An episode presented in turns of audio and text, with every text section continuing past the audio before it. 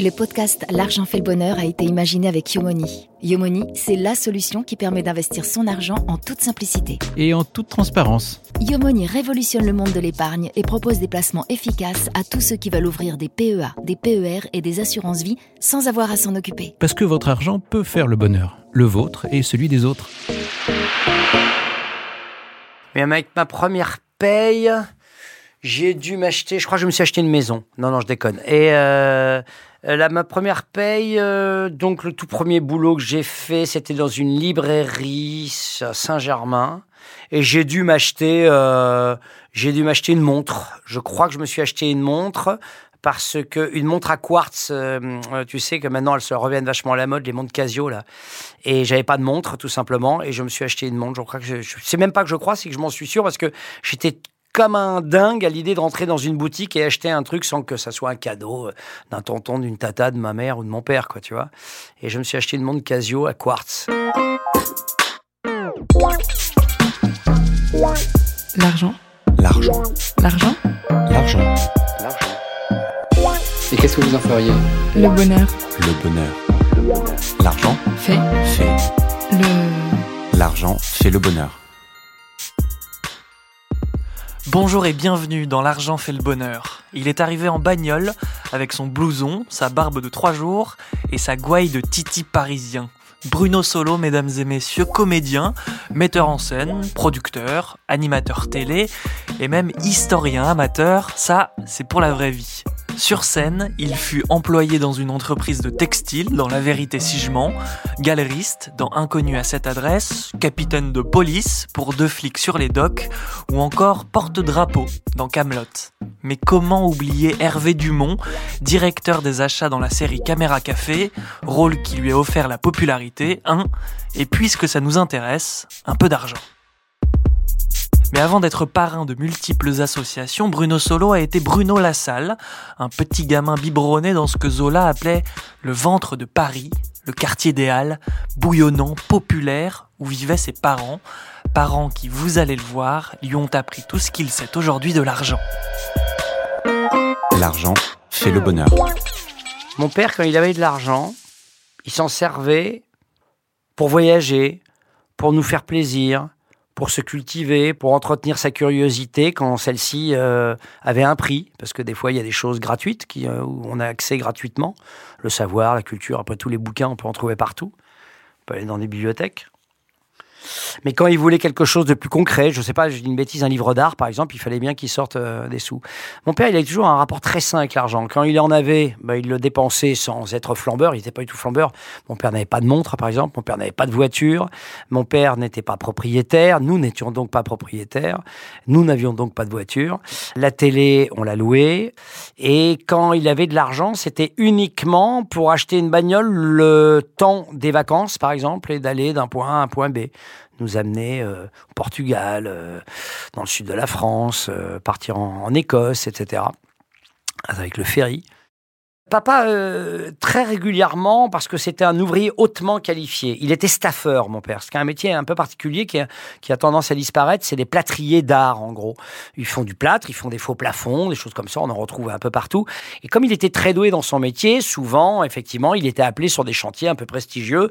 Et à plusieurs reprises, on lui a proposé de monter sa boîte. Il n'a jamais voulu. Monter sa boîte, ça voulait dire euh, aller à l'encontre de ce qu'était son mantra, à savoir il m'est odieux de suivre tout autant que de guider. Ah, C'est pas de lui, hein, c'est pas de moi, c'est de Nietzsche. Et effectivement, ce mantra, il était quelque, c'est quelque chose qui était récurrent chez lui. Donc, il voulait garder cette liberté de pouvoir aller là où il avait envie et de ne pas avoir ni d'ordre à te donner. Et puis en plus, il avait un petit euh, problème avec tout ce qui était administratif, au, point que quand mes parents se sont séparés, eh bien, ils n'ont jamais divorcé. Travailler au black, oui, ça, il l'a fait. Travailler au black, euh, les ouvriers, ils en faisaient souvent. Des chantiers, au dernier moment, on t'appelle et puis on lui donnait un petit billet, je pas, on va pas se mentir. Il le faisait. Mais il n'était pas, c'était pas quelqu'un euh, qui dissimulait ou qui essayait de, d'avoir des choses un peu moins chères ou de toute façon les bagnoles, qui achetaient des bagnoles dégueulasses qu'on gardait le temps des vacances euh, et qu'il revendait à l'issue des vacances parce que de toute façon elle pouvait plus rouler. Euh, il aimait pas posséder. Et même à la fin de sa vie, euh, quand j'allais le voir à Bayonne, il habitait dans un, une petite maison très sympa. Elle était d'une austérité totalement dépouillée avec des bouquins en gros quoi. Des bouquins, une table parce qu'il faut bien un endroit pour, pour, pour, pour poser son assiette, des chaises, un canapé pour être un peu confort. Mais il y avait rien quoi. Il y avait pas de meubles, il y avait pas de il était euh, totalement, euh, totalement euh, libre par rapport à tout ce qui est matériel, mon père. Mes parents sont arrivés en 62 à Paris. Moi, je suis né deux ans plus tard. Et quand ils sont arrivés en 62 à Paris, bah, ils n'avaient pas vraiment le choix. Ils arrivaient de, de leur sud-ouest, ma mère des Landes, mon père du Pays Basque. Ils arrivaient, ils se sont installés là. Bon, mon père a trouvé assez vite du boulot, mais par contre, faut pas rêver. Même dans les années 60, trouver un logement à Paris quand t'as pas un rond, c'était quasiment impossible. Et le quartier le plus populaire et le plus accessible, c'était euh, le quartier des Halles, de Beaubourg et des Halles. Nous habitions rue Saint-Martin, en face de ce qui deviendra le, centre Georges Pompidou. Et c'était un quartier vraiment, vraiment euh, très, euh, très défavorisé, hein, voire dans un état de délabrement absolument incroyable. L'immeuble dans lequel nous habitions, il était quand même infesté de rats. La présence des Halles à proximité faisait qu'il y avait beaucoup de rats, puisqu'il y avait de la bouffe qui, qui était jetée, et qui des légumes, qui de la viande, etc. Les Halles, c'était pléthore de bouffe, mais aussi pléthore de gâchis. Il faut savoir qu'à la place du centre Georges Pompidou, il y avait quand même euh, un immense parking euh, tenu par des chiffonniers. Des, c'était même pas des brocanteurs, c'était des chiffonniers. C'est-à-dire, il y avait des clochards vraiment tels qu'on se les imagine dans, dans certains romans, notamment de Simon, quand il décrit Paris. Euh, le vrai clochard avec euh, la barbe grise, euh, la grosse gabardine, et qui vend, tu vois, des, des conneries qu'il a ramassées dans la rue, tu vois, avec un landau dans lequel il sort trois t-shirts dégueulasses, et puis un vieux moulin à café, un poivrier, et puis cinq assiettes ébréchées. C'était ça, le quartier dans lequel j'habitais. Je suis né à une période où il y avait encore des fermes dans Paris, Je- J'ai l'impression d'avoir 80 piges quand on dit ça, mais je n'ai que 58 ans, si j'ose dire. Mais le centre de Paris, dans ces années-là, c'était vraiment des quartiers extraordinairement populaires. Et ce qui est bien quand même, c'est que moi j'ai grandi dans ces quartiers populaires et que quand bah, les médecins, les avocats, des gens un peu plus friqués ont commencé à arriver, ça n'a pas chassé euh, les, euh, les, les gens les plus populaires, ils ont continué à rester là. Et du coup, il y a une sorte de melting pot euh, de classe qui s'est fait, où moi, j'ai quand même, tout d'un coup, euh, avec mes copains, euh, fils de concierge, fils d'ouvrier, fils de, de, de, j'ai commencé à fréquenter des filles et des fils d'avocats, de, médecins, de- d'artistes, etc. Et ça, je suis content parce que ça m'a permis, euh, avec l'éducation qui était la mienne, de pas me sentir écrasé et de pas sentir le, le, le mépris de classe euh, qui peut y avoir effectivement lorsque un quartier tout d'un coup euh, une population en chasse une autre au profit de, de l'argent par exemple. Mais voilà et on vivait là dans un immeuble où euh, il y avait euh, il y avait des chiottes communes pour tout l'immeuble. On n'avait pas on n'avait pas de on n'avait pas de toilettes et tout. Mais mais comment vous dire moi à, à partir du moment où j'étais en âge de prendre conscience de tout ça déjà ça s'était un peu amélioré. Mais moi jusqu'à l'âge de de 10 ans bah, les toilettes elles étaient dans la cour. C'était les chiottes à la turque hein, en plus. Mais c'est vrai que quand euh, en hiver euh, il fallait descendre dans le froid euh, dans ces chiottes, je me souviens encore du bruit de la porte quand elle s'ouvrait, de l'odeur qui était quand même des fragrances bien particulières, des fragrances de chiottes quand même. Euh, je me souviens que c'était une angoisse quand même un peu quand j'étais petit d'aller d'aller euh, ne serait-ce même que pisser. Alors pour faire la grosse commission, c'était terrible. Et quand enfin mon père a installé les toilettes, ah, c'était devenu dingue quoi. C'était l'endroit l'endroit bon, c'était à l'intérieur de la salle de bain, hein. mais c'était l'endroit où, où c'était le, le, le salon le plus le plus couru de, de, de l'appartement. Et j'ai gardé effectivement l'habitude maintenant euh, d'apprendre pas pas systématiquement de m'isoler mais très souvent dans les toilettes, ouais. Mais comme c'était notre quotidien et que mon père avait ce talent de rendre les choses, mes parents, pardon, pas seulement mon père, parce que ma mère était beaucoup plus gaie, beaucoup plus désinvolte, beaucoup plus légère que mon père, était plus grave mon père. Mais ils avaient ce talent de nous faire, de nous faire, euh, bah, de, faire en sorte qu'on était habillés, qu'on mangeait à notre faim et que finalement euh, on partait en vacances, que je ne sentais pas le, le encore. C'est quand j'ai commencé à voir des gamins euh, de mon âge, à voir des pompes euh, que je voyais dans des publicités, euh, dans les dans les magazines. Je me souviens des Stan Smith, c'est la première fois que j'ai vu des Stan Smith. Nous, on avait des palladiums, évidemment, des chaussures en toile. Je me dis, ah merde, j'ai commencé à avoir le, l'envie, le, goût de la consommation, mais avant, ça ça m'avait même pas traversé l'esprit. Donc, j'étais pas malheureux de ma condition. Et puis, comme mon père avait euh, cette capacité, mes parents avaient cette capacité à nous expliquer qu'effectivement, euh, euh, voilà, la, consommation, l'envie, le capitalisme, c'était pas nécessairement ce qui nous rendait heureux. euh, bah, qu'avec ma sœur, on était relativement protégés de, de, cette convoitise. Voilà, on n'était pas des gens qui convoitiez.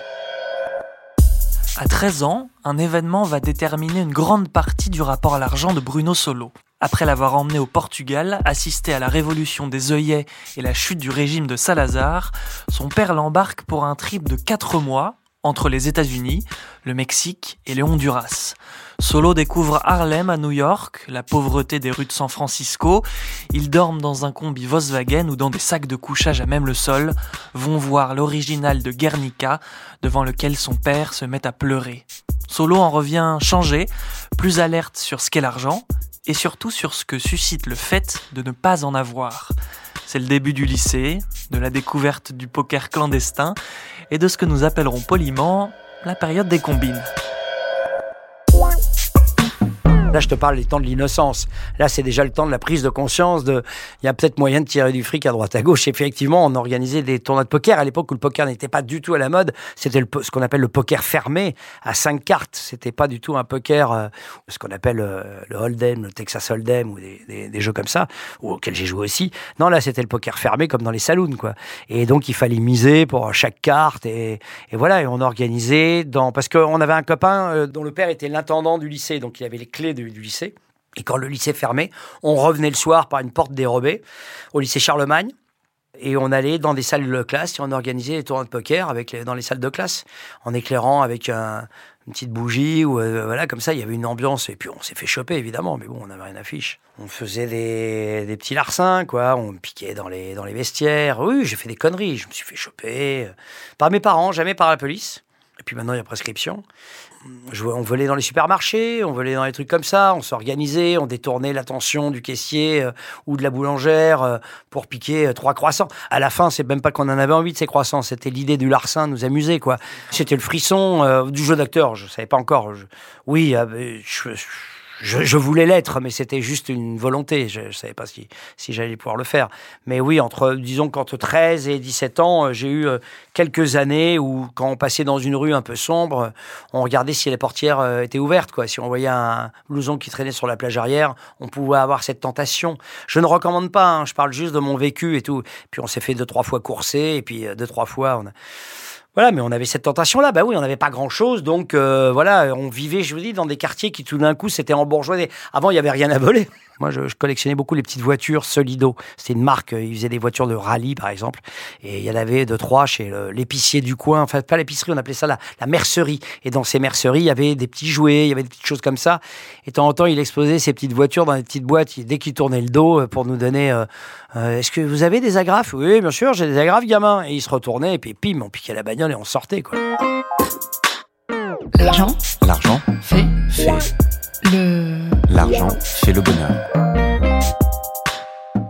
De sa période après le bac, Solo dit un jour J'ai connu la misère noire, j'ai touché le fond.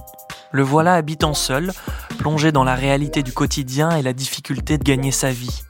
Il ne peut évidemment pas se payer le cours Florent, alors avec sa troupe de théâtre, il joue dans des usines ou dans la rue, devant Beaubourg, à faire la manche entre Gustave Parking et des sans-abri. À 24 ans, il est le dernier persuadé qu'il peut devenir comédien et enchaîne les petits boulots. Il est tantôt libraire, tantôt serveur dans des bars et des restaurants, où il finit toujours par se faire virer. Bah oui, on le dit à l'époque animé par le malheur, à fleur de peau, agressif, alors forcément ça clash avec les clients comme les patrons.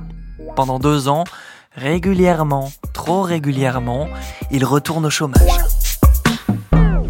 Concrètement, j'avais plus rien à bouffer. C'était avant le RMI. Je sais plus comment ça s'appelait.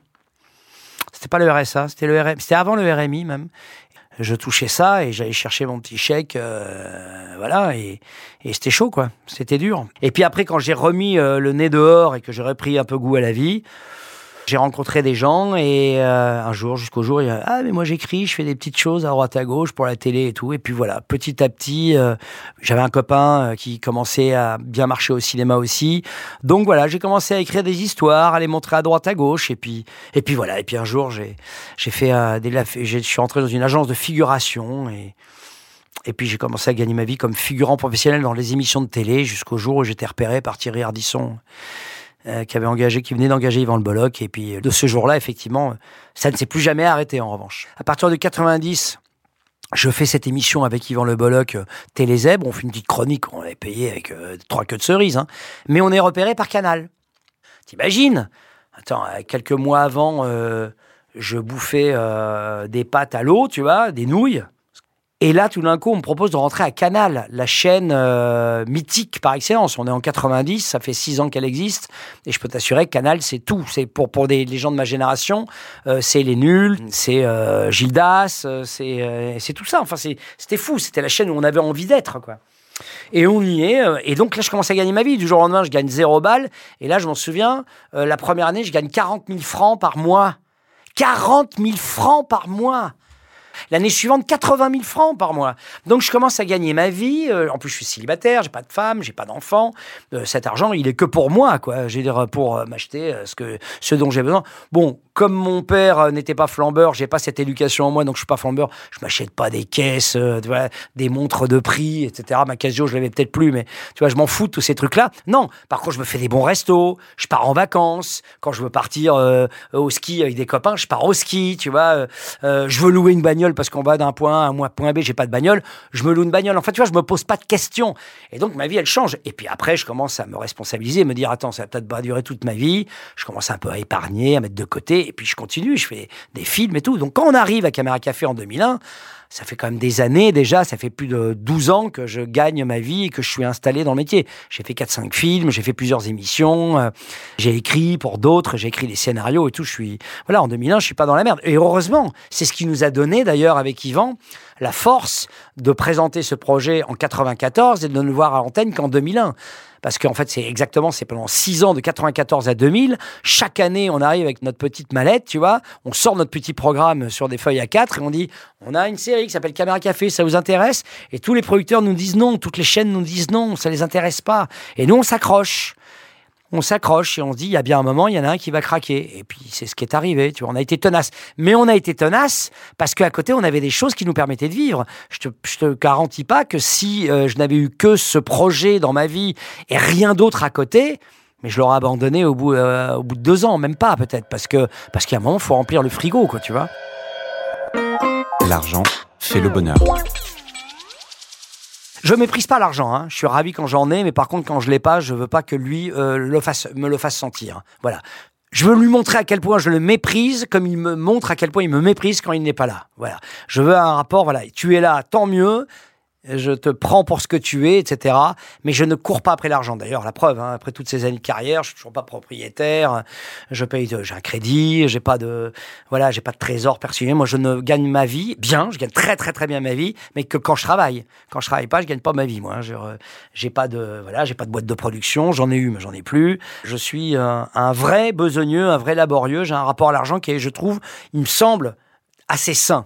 J'ai pas un rapport de thésaurisation avec l'argent. Je suis pas un trésorier. Et le rapport d'Hervé avec l'argent, il est extraordinairement malsain parce que c'est le moteur même de son existence c'est son graal c'est son but absolu c'est-à-dire que tous ces idéaux toutes ces luttes euh, syndicales ne sont qu'un qu'une vaste fumisterie, euh, un camouflage tout simplement pour pouvoir s'en mettre plein les fouilles dès que, l'occasion lui en est donnée. C'est-à-dire que s'il arrive à, bénéficier d'un local euh, après haute lutte auprès du patronat, euh, ce local évidemment il, il, va il va pas le construire, il va garder l'argent pour lui. Enfin lui c'est c'est caisse noire, main qui colle, détournement de, de biens publics. Enfin c'est une crapule.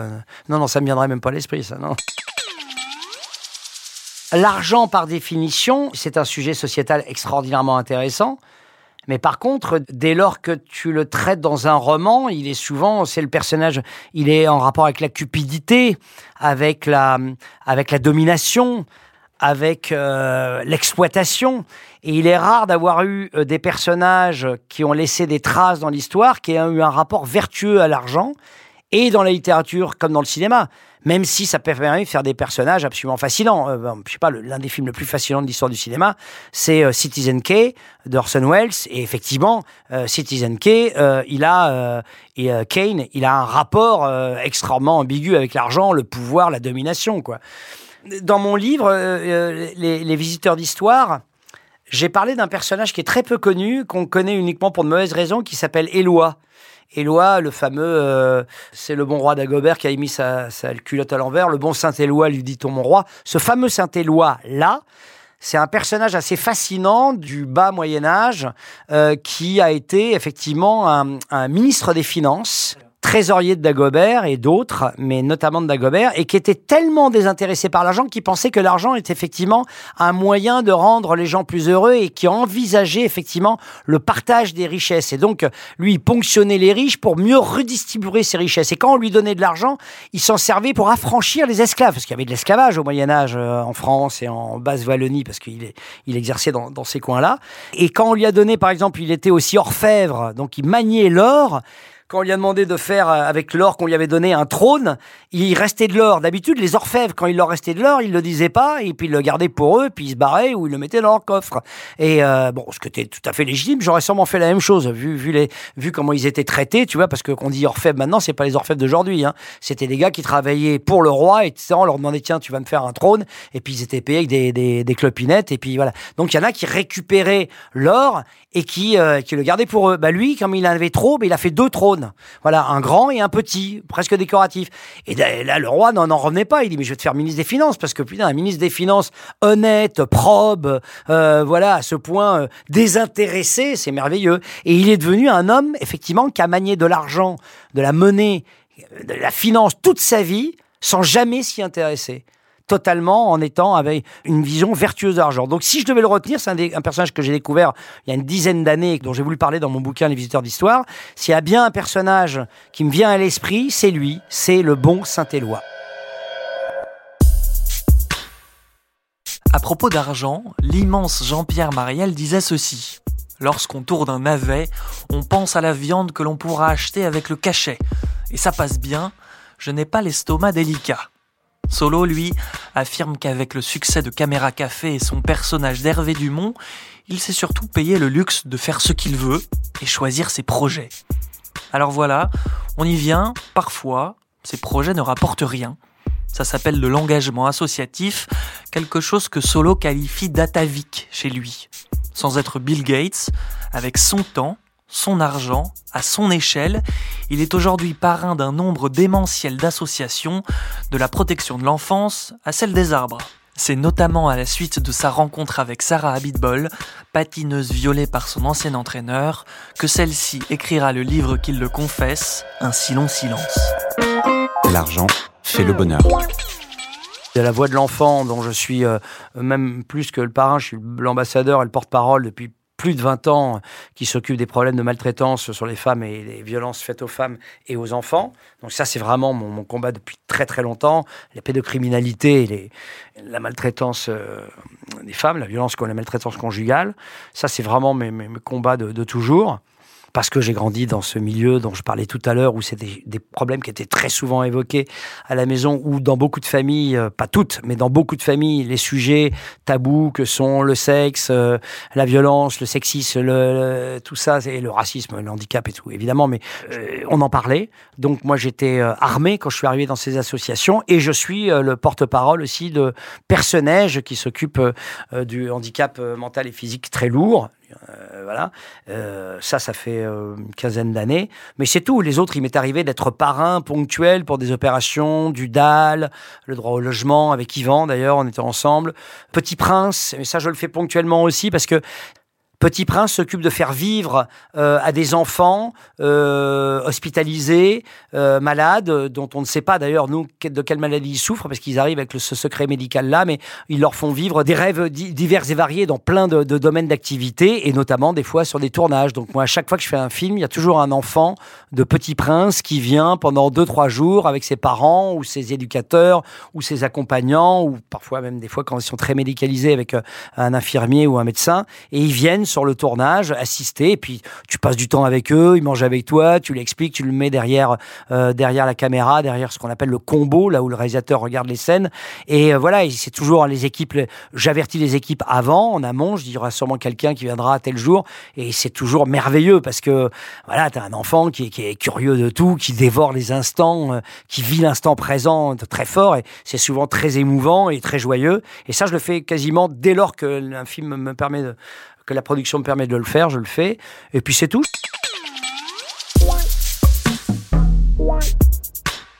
Vous vous souvenez quand on demandait à notre invité ce qu'il avait acheté avec sa première paix? Ici, c'est une tradition. On termine toujours en lui demandant ce qu'il a acheté en dernier avant cette interview. On vous laisse donc entre les mains expertes de Bruno Solo. Merci de nous avoir écoutés et à bientôt pour L'argent fait le bonheur. Du champagne. Le dernier truc que j'ai acheté, c'était il y a deux jours parce qu'il y a l'anniversaire de la meilleure amie de ma femme à la maison et on va être un, paquet. Et j'ai acheté du très très bon champagne auprès d'un petit euh, viticulteur très peu connu qui s'appelle Mathieu Faniel et je lui fais de la pub parce qu'il fait un champagne pas cher. Alors bientôt il sera très très cher, mais justement il faut en profiter. Il fait un champagne pas cher absolument exceptionnel et c'est ça. J'ai acheté six bouteilles de champagne et pas une grande marque, etc., qui a déjà pignon sur rue. Non, faisons vivre les petits exploitants. L'argent fait le bonheur.